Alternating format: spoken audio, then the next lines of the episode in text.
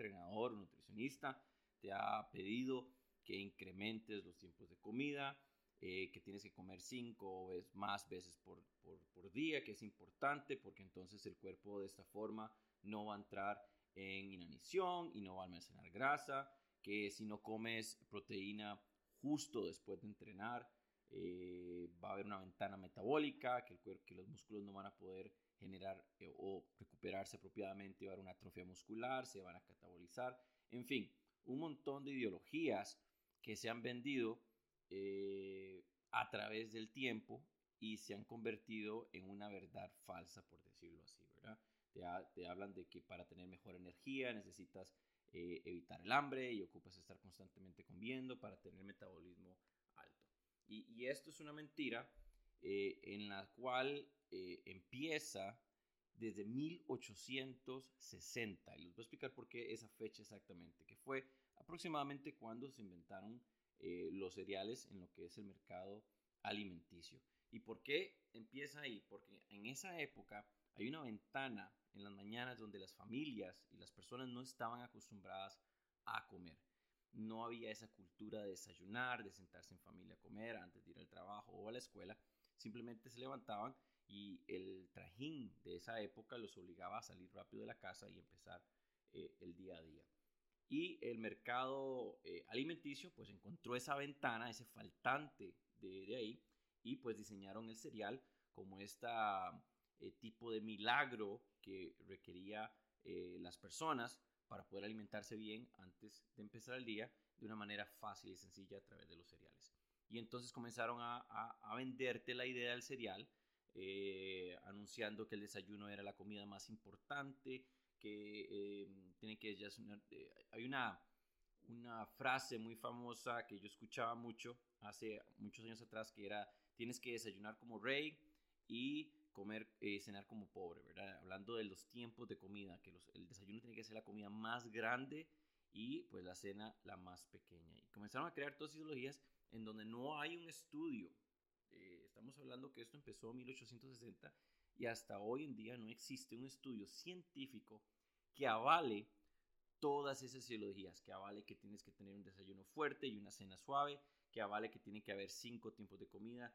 No hay nada. De hecho, eh, se, se, estuvo hablando por muchos años sobre la ventana metabólica, en donde hablaba que eh, una vez que los músculos trabajan y quedan con las microfibras destruidas, para una pronta recuperación tenías, se empezó hablando de 30 minutos, luego extendieron a 2, 3 horas, entonces hablaba de una ventana metabólica donde tenías que consumir proteínas para poder reconstruirlo, lo cual a través de estudios científicos descubrieron que esa ventana realmente es de 24 a 48 horas. O sea, tienes de 1 a 2 días para ingerir algún tipo de proteína para poder reestructurar los músculos, lo cual obviamente, eh, pues al menos que estés en algún tipo de fasting exagerado, pues vas a consumirlo, ¿verdad?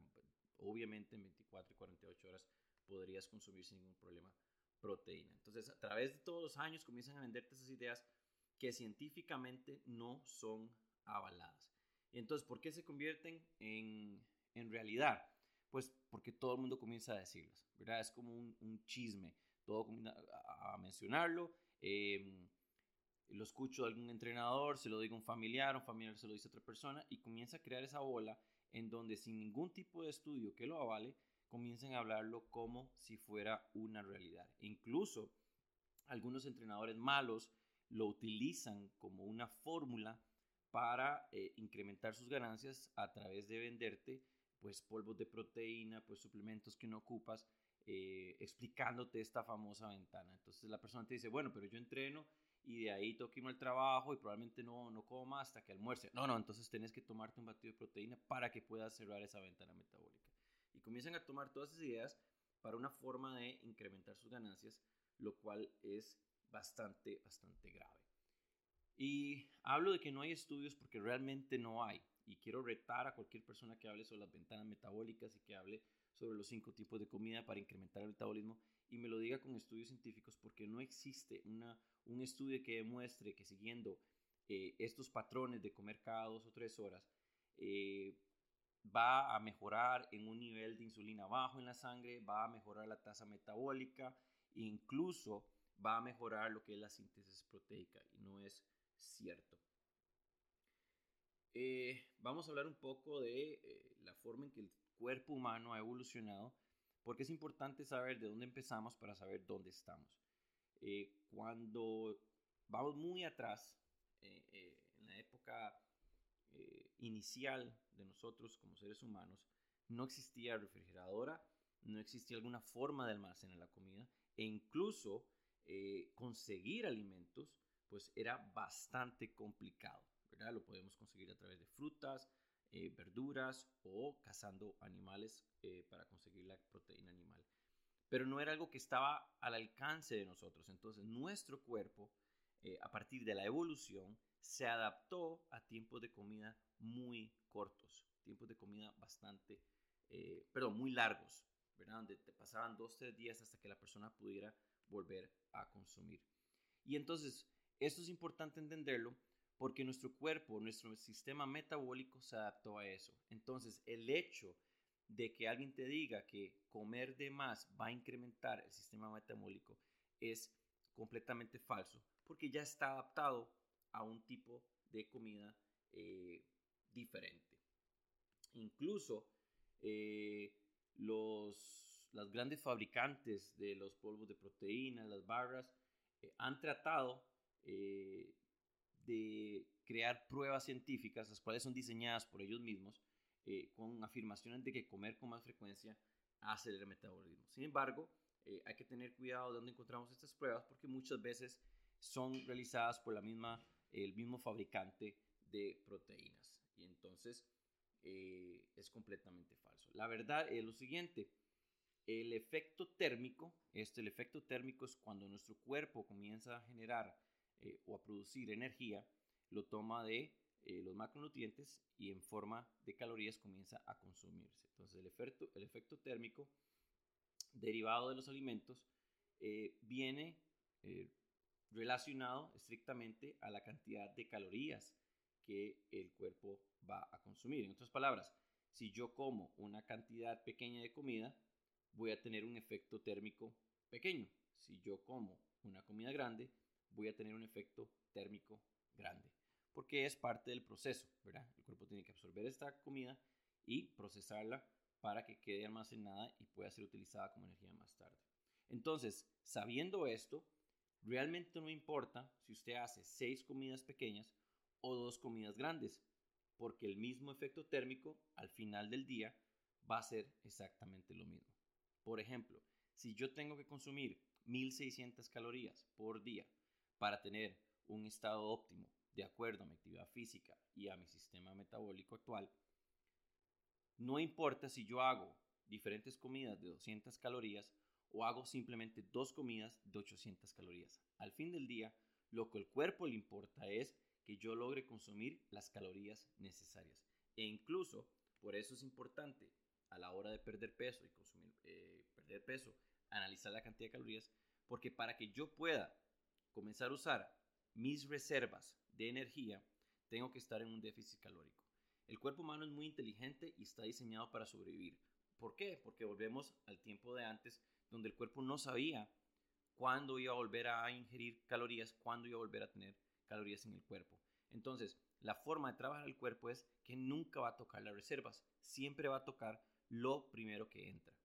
Entonces, para yo poder estar en un déficit calórico, tengo que reducir mis calorías. Por eso yo siempre aconsejo, eh, como una medida muy básica, de reducir entre 300 y 500 calorías diarias de las que ya consumes. Entonces, si quieres estar en un déficit calórico, eh, independientemente de la cantidad de ejercicio que hagas, eh, y consumes actualmente 2.000 calorías, puedes comenzar consumiendo 1.600 por día y de ahí el cuerpo va a comenzar a decir, ok, voy a tomar las 1.600 que está dándome la hora y de los ahorros que tengo eh, voy a tener que consumir las otras 400 calorías. Y si a eso pues le agregamos un incremento en lo que es la actividad física, el cuerpo decir, ok, hay mayor gasto calórico, tomemos más ahorros. Entonces, básicamente, así es como funciona nuestro cuerpo.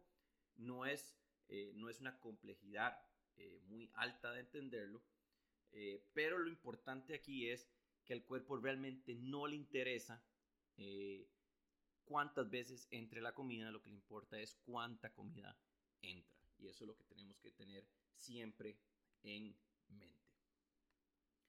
Eh, hablando sobre eh, otro mito, es que si yo no consumo comidas cada dos o tres horas, el cuerpo va, a entrar en un modo de inanición. ¿Qué significa un modo de inanición? Es un modo en donde el cuerpo eh, todo lo que ingiere lo va a convertir en grasa. Y esto, de hecho, se creyó por mucho tiempo.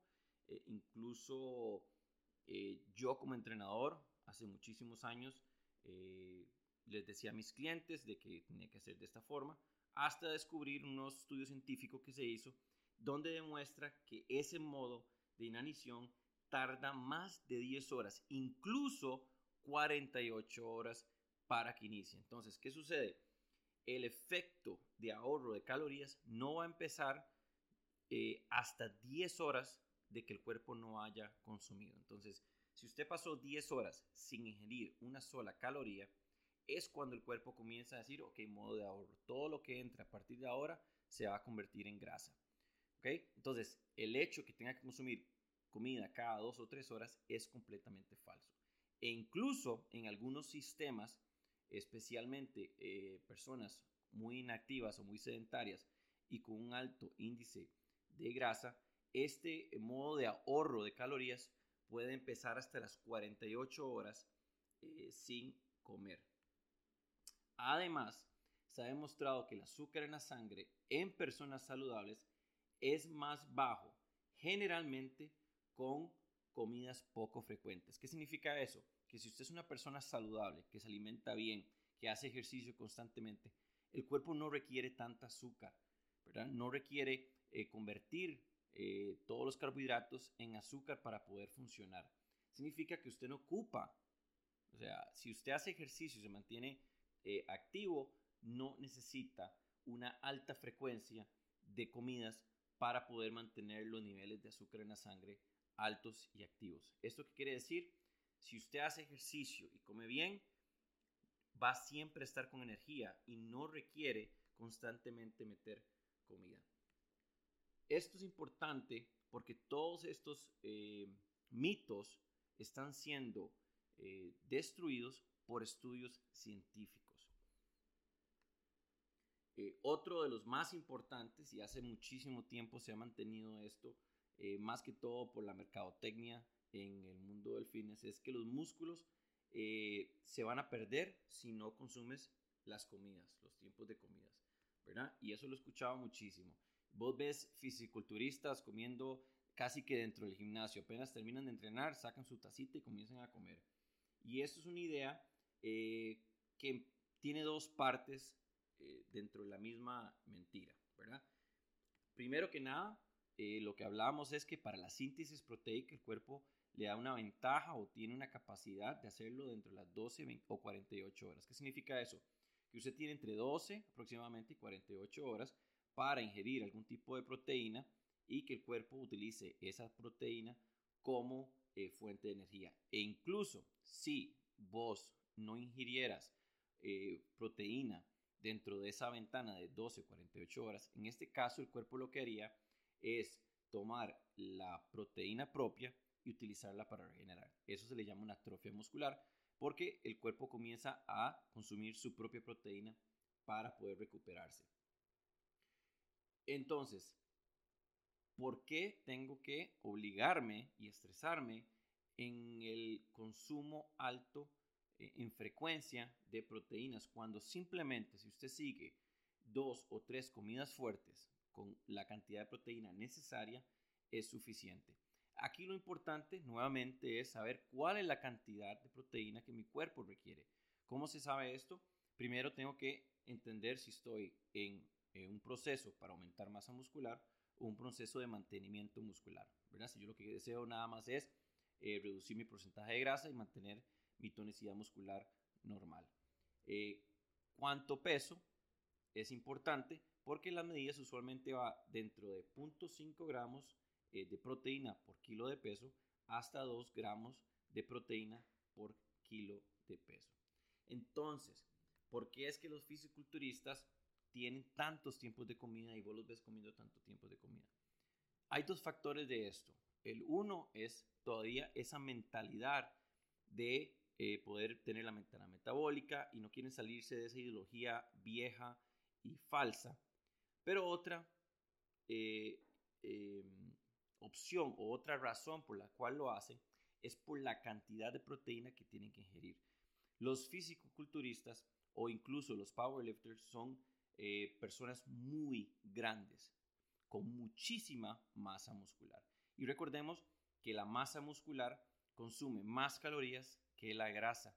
Entonces, estas personas para poder mantener esa cantidad de masa muscular requieren em, una cantidad de proteína diaria demasiado grande.